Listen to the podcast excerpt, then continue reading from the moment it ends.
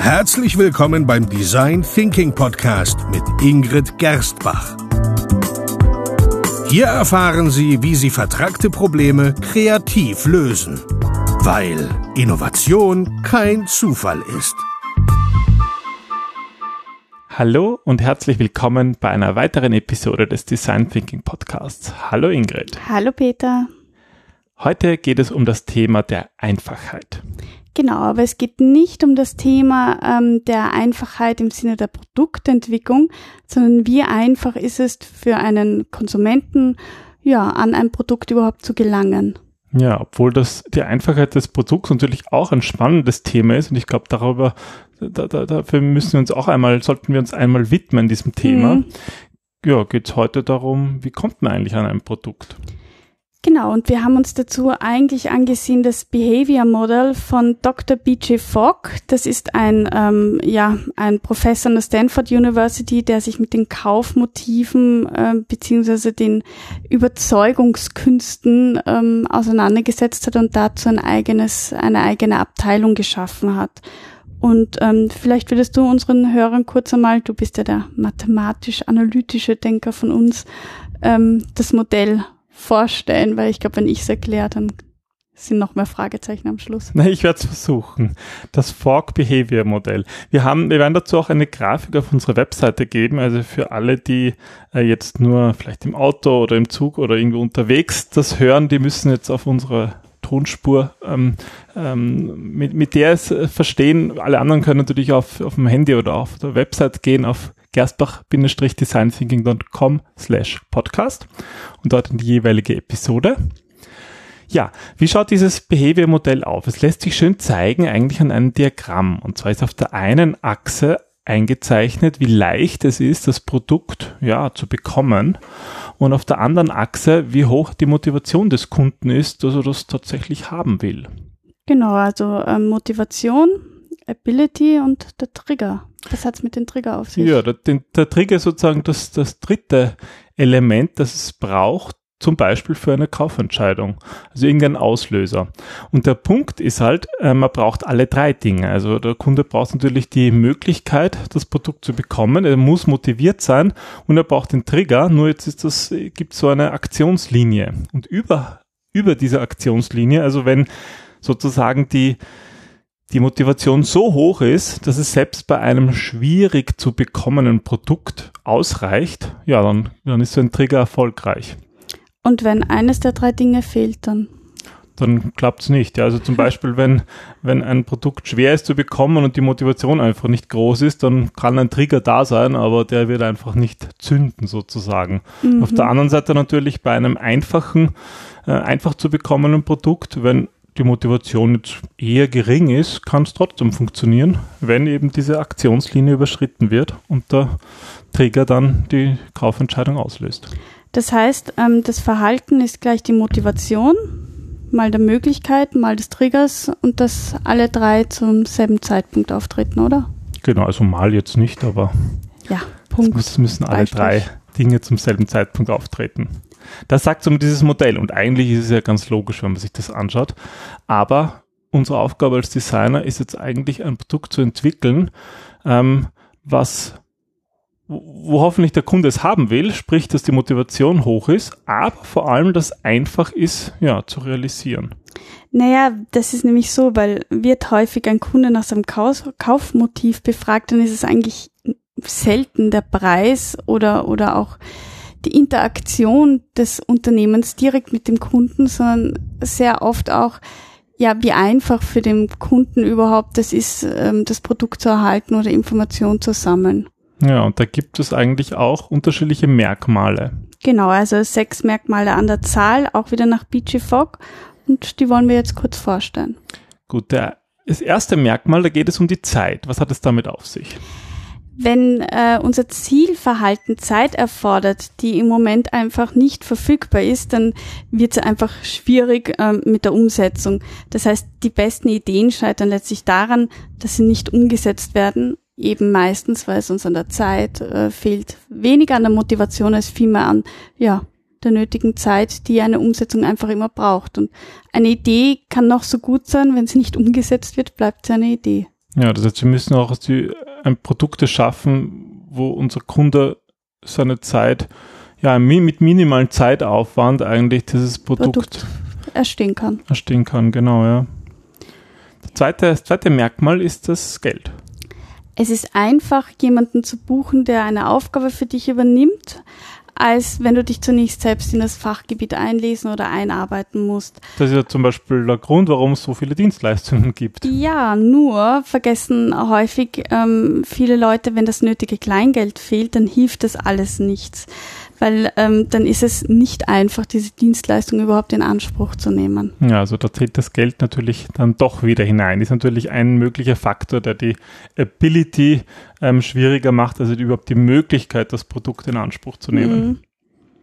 Dann drittens das Thema der körperlichen Anstrengung in einen Laden zu gehen, um dort sich bequem in ein Sofa hineinzuknotzen, das auszuprobieren und zu kaufen, das ist die eine Sache, aber es ist eine ganz andere Sache, wie ich dieses Riesending dann auch in meine Wohnung bekomme. Ähm, eine Möglichkeit ist es dann eben, Freunde um Hilfe zu bitten. Eine andere wäre ein Lieferservice zum Beispiel und das Ganze gegen Bezahlung wiederum auszulagern. Also über diese ganze Einfachheit herum entscheidet auch bei diesem Faktor sowohl die Fähigkeit der Person als auch die jeweilige Situation. Also das muss ich irgendwie gleich an Ikea denken. Da bin ich eigentlich schon müde, wenn ich da durch diesen Irrweg durchgehen muss. Aber hm. irgendwie gelingt es ihnen doch so ein bisschen zu suggerieren, als wäre das alles total einfach, das dann aufzubauen. Dann ist man zu Hause und ist einen halben Tag beschäftigt. und dann fehlt noch was. So ist es. Ja, also die körperliche Anstrengung oder hier einfach etwas mm. tun zu müssen, zum Beispiel ein Möbelstück aufzubauen, ja, das geht natürlich auch wieder in die Richtung Ability, da vielleicht sogar wirklich bin ich überhaupt in der Lage, das in dem Fall das Möbelstück zusammenzubauen. Ja, also es überhaupt einmal reinzubringen, weil oft sind die Dinge ja auch schon zusammengesetzt und dann hast du ein Riesensofa und dann fehlt die Tür, wo man es durchkriegt. Ja, das wäre blöd. Hatten wir auch schon. Aber es geht nicht nur um körperliche Anstrengung, wie hier jetzt im dritten Punkt. Der vierte Punkt sind sozusagen die geistigen Anstrengungen. Genau, die sogenannten Gehirnzyklen weil Menschen oft sogar den Aufwand überschätzen, den ein gedanklicher Vorgang mit sich bringt. Nehmen wir an, du suchst als absoluter Einsteiger ein Programm, mit dem du visuell arbeiten könntest. Ähm, auch wenn da wiederum suggeriert wird, das ist ganz intuitiv und einfach bedienbar, bedeutet das noch lange nicht, dass das wirklich für jeden, nämlich auch für den absoluten Laien so ist dann kann man aber auch ein individuelles Programm in Auftrag geben, das dann genau das macht, was du willst und diese ganzen anderen Features streicht. Das wiederum hängt wiederum davon ab, wie viel du letztlich zahlen möchtest oder kannst. Und die Abwägung liegt also auch hier wieder bei der jeweiligen Person und deren speziellen Umstände. Deswegen ist es auch so wichtig, ähm, was ist für mich als Kunde in meiner Situation einfacher, ein fertiges Produkt zu kaufen und mich dann intensiv damit auseinanderzusetzen oder dass ich mir eines entwickeln lasse, das an meine Bedürfnisse angepasst ist oder dass ich es wiederum wieder auslager und gar nicht mich mit dem Programm auseinandersetze. Also auch da geht's wieder um die Einfachheit. Mhm. Also, Gar nicht so einfach mit der Einfachheit. ja, also auch an Gehirnzyklen sparen ist ein guter Weg, Produkte einfach erstehbar, aber auch einfach nutzbar zu machen. Mhm. Ja. Das heißt, wenn wir ein Verhalten wollen von einer Person, dann sollten wir das auch natürlich auch gering halten. Die geistige Anstrengung. Ja, und jetzt kommen wir zum fünften Punkt der sozialen Devianz. Das ist mal ein schönes Wort, oder? Und auch ein sehr spannendes, weil dabei geht es eigentlich darum, die gesellschaftlichen Regeln und Normen zu beachten. Entspricht nämlich die Lösung den vorherrschenden gesellschaftlichen Normen oder nicht? Natürlich ist es bequemer und einfacher, wenn du einfach in einem bequemen Jogginganzug ähm, beim Empfang auftrittst. Aber die Frage ist, wie andere Leute reagieren, wenn Smokingpflicht ist. Also da stoßen wir vermutlich auch an den Grenzen, beziehungsweise werden da natürlich mit Nichtbeachtung bestraft oder mit Ausstoß aus diesen ganzen sozialen Normen. Und dann ist, ist die Einfachheit einfach, ja, nicht so wichtig wie die Aufnahme in diese ja. soziale Gesellschaft. Es kann vielleicht sein, dass für manche Leute gerade es dann interessant wird und dass die Motivation steigt, wenn man von gesellschaftlichen Normen abweichen kann. Aber im Normalfall würde ich doch eher sagen, verringert das die Fähigkeit, ein Produkt in Anspruch zu nehmen. Hm. Ja. Und der sechste und letzte Punkt, der handelt um das Thema Routine. Beziehungsweise besser gesagt die Nicht-Routine. Überlege mal, du hast einen Bäcker und ähm, du weißt, der hat das beste Brot der Stadt, liegt aber am anderen Ende der Stadt. Und jetzt geht es darum, wie kommt man dort überhaupt mit dem Auto hin oder wie kommst du öffentlich hin? Und das ist äh, auch wieder geistige Anstrengung, das erstens einmal herauszufinden. Aber es ist vor allem dann überhaupt nicht mehr einfach, das Brot zu bekommen. Wenn es jetzt darum geht, dass du nur irgendein Brot bekommst, dann ist dir wahrscheinlich ziemlich wurscht, ob es das Beste ist oder nicht. Hauptsache, du hast eins zu Hause und dann gehst du auch zum Bäcker, zum nächsten Bäcker oder zum nächsten Supermarkt, der einfach einfach einfach liegt, also der mhm. einfach zu erreichen ist. Dann gehe ich einfach zum Bäcker am Ende der Straße. Wenn es mir ums beste Brot geht, dann nehmen wir diese Einfachheit. Also dann hast du wieder einen anderen Trigger beziehungsweise eine andere, andere Motivation. Ja, ja.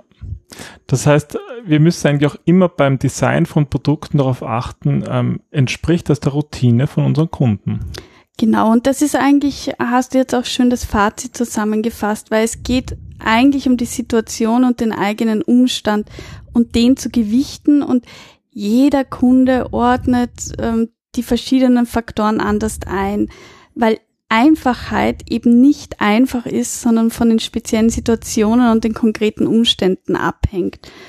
Und wir als Design Thinker ähm, sollten also nicht nur sagen, na ja, das Produkt oder die Lösung muss einfach sein, sondern wir müssen uns zuerst damit auseinandersetzen, was Einfachheit überhaupt in dem jeweiligen Kontext bedeutet.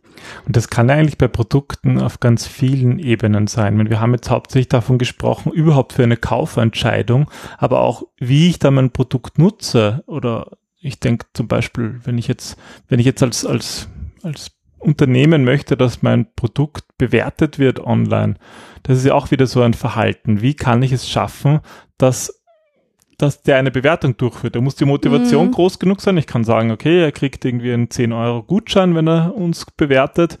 Und ich muss irgendwie es leicht machen, diese, einfach, diese Fähigkeit, ja. es einfach machen. Ja, und dann brauche ich irgendwie noch einen Trigger. Und so kann ich eigentlich jedes, jede einzelne Produkteigenschaft, was ich will, dass ein Kunde macht, ob er jetzt schon gekauft hat oder nicht, eigentlich so herunterbrechen auf diese sechs Faktoren. Und so kann man aus Einfachheit auch wieder Kompliziertheit machen. Ja, ich glaube, das ist ja auch das Schwierige bei der Einfachheit, dass es nicht einfach ist, ein Produkt wirklich einfach zu gestalten. Und das Geniale ist ja immer die Einfachheit. Also wir lieben ja alle Produkte, die sehr einfach sind, aber die überhaupt zu erstellen, zu entwickeln, das ist ja das Geheimnis zum Beispiel bei Apple, dass, dass gewisse Features einfach mal weggelassen worden sind oder einfach produziert. Also produziert sind sie eben nicht einfach, aber sie wirken einfach und das ist das ganze Geheimnis dahinter. Und ähm, ich glaube, du bist jetzt sehr glücklich, dass es zum Thema Einfachheit auch eine Formel gibt. Ja, und dass es in Wahrheit kompliziert ist. Super. Das macht uns alle happy. Gut. Dann viel Spaß beim Erstellen von einfachen Produkten und hoffentlich helfen die sechs Eigenschaften und das Behavior-Modell. Vor allem die einfachen Motivatoren. Genau. Gut, bis zum nächsten Mal. Tschüss. Tschüss.